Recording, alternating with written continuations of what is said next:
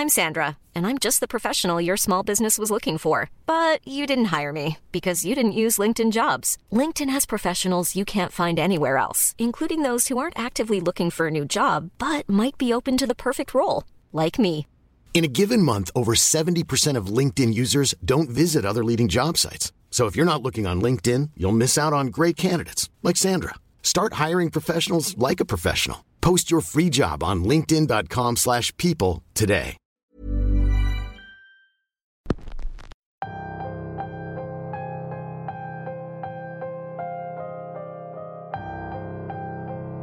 Un nuevo mes y nuevas historias. Poco a poco el proyecto se va consolidando gracias a ustedes. Como un apasionado del terror y de lo sobrenatural, los invito a que difundamos estos temas y sigamos creciendo como comunidad. En esta ocasión nos llegó una historia fascinante, una historia que seguramente los hará pensar bien las cosas antes de tomar decisiones, justo como Armando, nuestro protagonista. La historia de hoy se titula El inquilino del 17 y es traída para ustedes solo aquí, en Radio Macabra, su programa favorito de la noche. Es momento de cerrar los ojos y dejarse llevar por las voces en tu cabeza. Ya sabes, comenzamos. Hace un par de años me encontraba en una situación un poco desesperada. Como mucha gente de mi edad, eh, no tenía trabajo y a causa de mi rebeldía y la falta de motivación, terminé abandonando la escuela, por lo que tomaba trabajos de medio tiempo para poder subsistir. En el día me la pasaba sin ganas, me la pasaba como agotado todo el tiempo. En cambio por las noches estaba más activo, lleno de energía era por eso que siempre buscaba trabajos donde tuviera que estar prácticamente toda la noche despierto. Iba de un trabajo a otro, nunca me podía concentrar, nada me gustaba. Hasta que encontré un anuncio de que buscaban a alguien para la recepción de un hotel nuevo que estaban abriendo. En realidad no era nuevo, era un viejo hotel que no contaba con más de 24 habitaciones. Por mucho tiempo estuvo abandonado, pero unos meses antes al parecer lo habían comprado y estaban tratando de renovarlo. Yo no contaba con mucha experiencia en hotelería, pero bueno, eso a los encargados parece que no les importaba mucho. Solo necesitaban a alguien que se hiciera cargo del turno de la noche, pues los anteriores trabajadores por alguna razón no les gustaba. Con el tiempo me di cuenta que durante la semana ese hotel estaba completamente muerto. Uno o dos huéspedes por día, cuando mucho.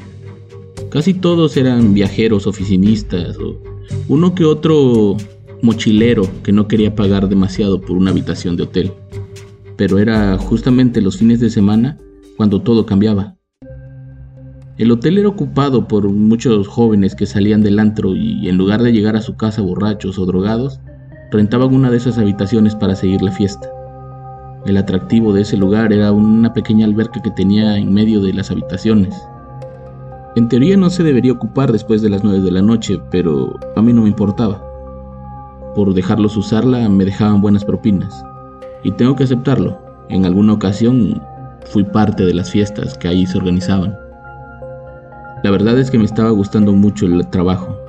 No me gustaba tanto el lugar porque, a excepción del velador, la persona de mantenimiento y yo, no había absolutamente nadie más. La vibra en ese hotel era bastante pesada. No sé si era porque era muy viejo o porque era mi idea nada más pero había algo que me hacía sentir como si estuviera observado todo el tiempo. La luz de los pasillos solo se encendía mediante sensores. Esto quiere decir que solo cuando alguien camina por ahí se enciende la luz.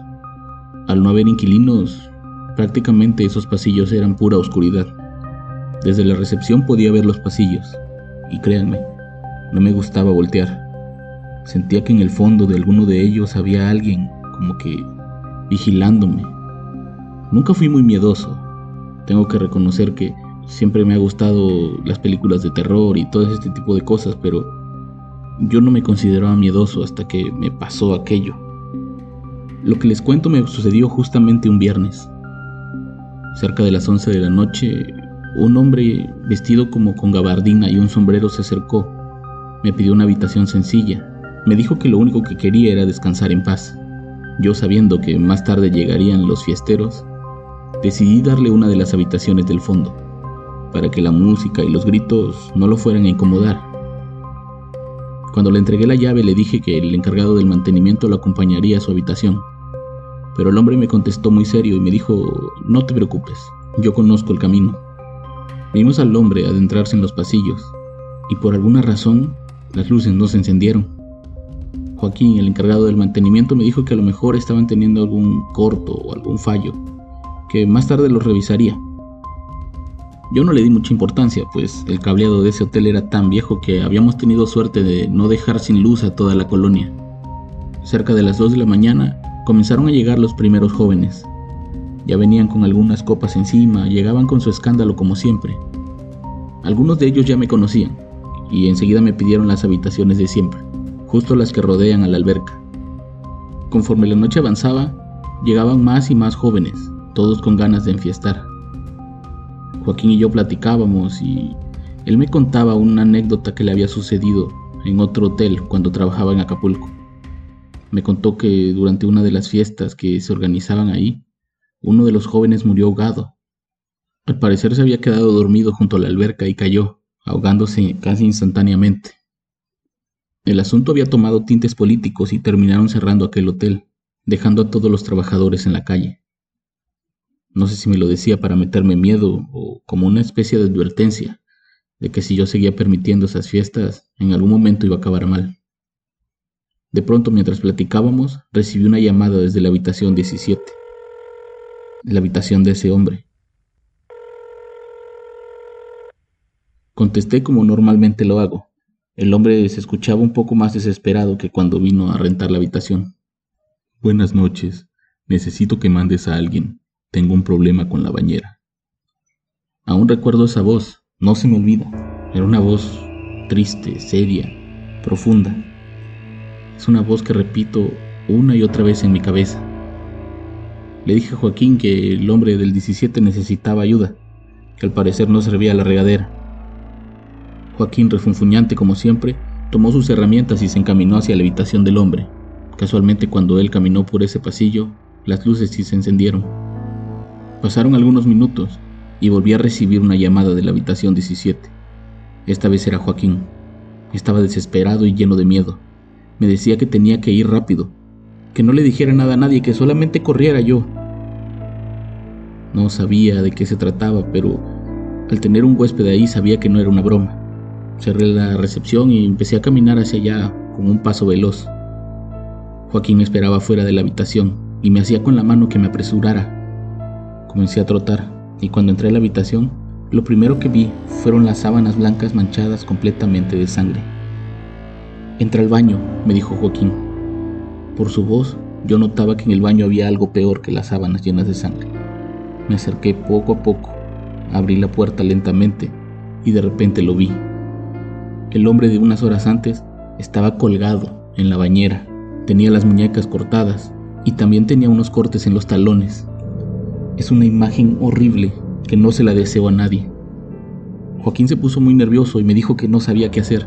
Si le hablábamos a la policía nos íbamos a meter en problemas. Pero yo le decía que no, que ¿por qué tendríamos nosotros problemas si el hombre se suicidó ahí? Les vuelvo a repetir, yo no tenía experiencia en hotelería, así que no sabía cómo funcionaban las cosas. Lo único que nos pasó por la mente fue correr a los muchachos para que, si lograban ver algo, no se esparciera el rumor por toda la ciudad.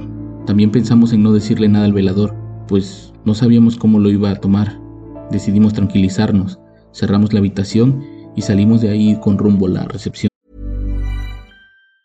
Spring is my favorite time to start a new workout routine. With the weather warming up, it feels easier to get into the rhythm of things. Whether you have 20 minutes or an hour for a Pilates class or outdoor guided walk, Peloton has everything you need to help you get going. Get a head start on summer with Peloton at onepeloton.com. Tengo que llamarle al gerente. Esto no se puede quedar así. ¿Qué vamos a hacer? ¿Lo vamos a sacar? ¿A dónde lo vamos a botar? Nosotros no lo matamos, Joaquín. Pero Joaquín insistía en que nos íbamos a meter en un problema. Que era mejor no decir nada y dejarlo hasta la mañana y que lo encontraran los del nuevo turno. Pero yo no me sentía bien con eso. En un momento Joaquín fue a decirle a los jóvenes que tenían que desalojar el hotel. No sé la verdad qué excusas inventó, pero al parecer estaba funcionando. Poco a poco Uno a uno iban regresando a la recepción para que les devolviéramos su dinero. A mí no me importaba, yo lo único que quería era que salieran todos de ahí. Antes de salir todos por completo, una pareja se acercó. Oye, antes de que nos vayamos quiero decirte, hay un tipo muy raro sentado ahí en la alberca. Lleva horas, desde que llegamos está ahí. Se nos quedaba viendo fijamente, lo invitamos a ser parte de la fiesta, pero ni siquiera nos contestó. Es un hombre pálido como de unos 50 años. No habla, no dice nada, solamente se nos queda viendo y sonríe. No sé, como que eso hizo que la fiesta no durara tanto tampoco. ¿eh? Aquella descripción encajaba completamente con la descripción del inquilino del 17, pero no podía ser posible. Nosotros lo vimos colgado y cortado de las muñecas y de los talones, pero cuando vi a Joaquín regresar, su cara me lo confirmó todo. Joaquín venía totalmente pálido, solo caminaba como por inercia, parecía un zombi, y tengo que decirlo, venía orinado de los pantalones. ¿Qué pasó? ¿Qué tienes? ¿Está todo bien? No sé qué está pasando, pero por favor, déjame ir. Ya me quiero ir a mi casa. No me quiero quedar un rato más aquí. Dile al velador que te acompañe, háblale a la policía, háblale al gente, háblale a quien tú quieras. Pero yo no quiero estar un minuto más aquí, me contestó Joaquín, demasiado serio. ¿Quién está en la alberca? Le pregunté. No sé quién sea el que está en la alberca, pero se parece mucho al hombre que está ahorcado en la habitación 17. Por favor, si me van a correr, córranme, pero yo mañana no regreso a trabajar. Joaquín tomó sus cosas, dejó su camisa y se fue corriendo de ahí. Ahora estábamos únicamente el velador de unos 80 años y yo, solos, en ese hotel donde supuestamente había muerto alguien en la habitación 17. Decidí despertar al gerente y decirle lo que había pasado. Él me dijo que no podía ser, que no me moviera, que iba a llamar a la policía para que llegaran a levantar el cuerpo. Él llegaría a lo mucho una media hora después. Yo temblaba de miedo ahí dentro de la recepción. Era la primera vez que yo veía algo tan macabro. Ni siquiera quise acercarme a la alberca para corroborar lo que me decían Joaquín y la joven pareja que se había ido antes. Solamente esperé a que llegara la policía y a que llegara también el gerente. Los primeros en llegar fueron los policías, precisamente. Me pidieron que los llevara hasta la habitación. Lo hice, y cuando llegamos, la habitación estaba como si nada.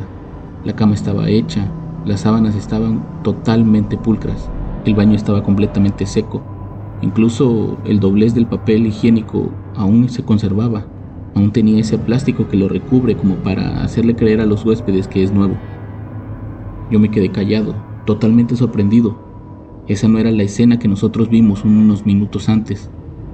Los policías me cuestionaron y me dijeron que dejara de jugar con ellos, que ese tipo de alarmas falsas podían ser hasta causa de cárcel para mí, pero yo les juraba que lo que había visto no era un invento. De hecho, Joaquín era testigo, pero no me creían. El velador no había visto nada, así que él no podía cubrirme. Fue hasta que llegó el gerente que las cosas se tranquilizaron un poco. Intercedió por mí y trató de calmar la situación. Tuvimos que darle un dinero a los policías para que la cosa no llegara más allá. Cuando por fin estuvimos solos, el gerente me dijo que le contara todo lo que había pasado, y así lo hice. Intentamos llamarle a Joaquín, pero no contestaba el celular. Me pidió que por favor recorriéramos la alberca, en busca de algo que pudiera decirnos lo que había pasado. Solo habían botellas vacías, mucha basura.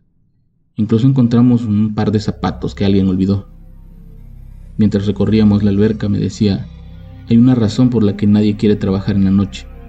De hecho, eres la primera persona que contratamos que no tiene estudios. Lo hicimos porque pensábamos que a lo mejor tú no le darías tanta importancia. Pero aquí suceden cosas extrañas. Este hotel es tan viejo que mucha gente dice ver cosas que no están ahí. Algunos inquilinos dicen escuchar gritos, llantos y uno que otro golpe en las habitaciones contiguas. Por las mañanas, hay inquilinos que dicen escuchar muy temprano a una recamarera que les toca la puerta y les ofrece la limpieza del cuarto. Cuando abren la puerta no hay absolutamente nadie. Este tipo de cosas comenzaron a pasar cuando nosotros restauramos el lugar. No sé si ya pasaba antes, pero no eres la primera vez que alguien ve a ese hombre del sombrero. Si bien no me ha tocado verlo primera persona, tu historia es muy parecida a la de tus antecesores. Todos ellos llegaron a ver a ese hombre muerto de alguna manera diferente en esa habitación. No sabemos por qué la 17. Es como si él los predispusiera a que ustedes les entregaran esa llave. Es como si el alma de ese hombre estuviera penando en esa habitación y regresara cada cierto tiempo para repetir y repetir una y otra vez su muerte. Después de escuchar las declaraciones de mi jefe, lo único que pude hacer fue renunciar. No quería volver a pasar por algo así. No sé, no necesitaba tanto el dinero tal vez. Él me dijo que no había problema, pero que me pedía, por favor, que no dijera nada de lo que pasaba ahí. El hotel estaba empezando y rumores como esos solo harían que la gente no se quisiera hospedar ahí. La verdad es que a los inquilinos nunca les pasa nada fuerte. Siempre son los trabajadores los que ven y escuchan cosas. Pero por favor, te repito, no cuentes nada de esto, o al menos no digas dónde sucede. Teniendo un poco de lealtad hacia ellos que me habían dado trabajo sin siquiera tener experiencia, decidí no contarle eso a nadie. Decidí guardarlo para mí, a pesar de que la imagen y la voz del hombre me atormentaban casi todas las noches. El asunto se fue olvidando hasta hace pocos meses. Durante los primeros meses de la pandemia, muchos trabajos cerraron, incluyendo el mío. Yo trabajaba en una tienda de conveniencia, atendía obviamente el turno de la noche. Pero justo un día antes de que nos cerraran definitivamente, un extraño cliente se presentó. Vestía una gabardina y un sombrero. Tenía la cara completamente pálida y tenía esa voz, esa voz de tristeza, esa voz profunda, esa voz inquietante, que sigue atormentándome todas las noches antes de dormir y que cuando cierro los ojos puedo escuchar lo que me dice, sigo esperando tu ayuda.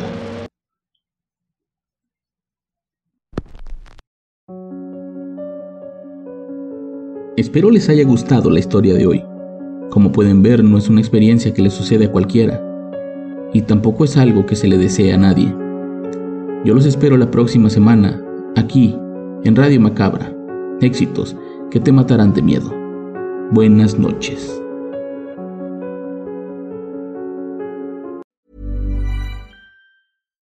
It's Paige DeSorbo from Giggly Squad. High quality fashion without the price tag. Say hello to Quince.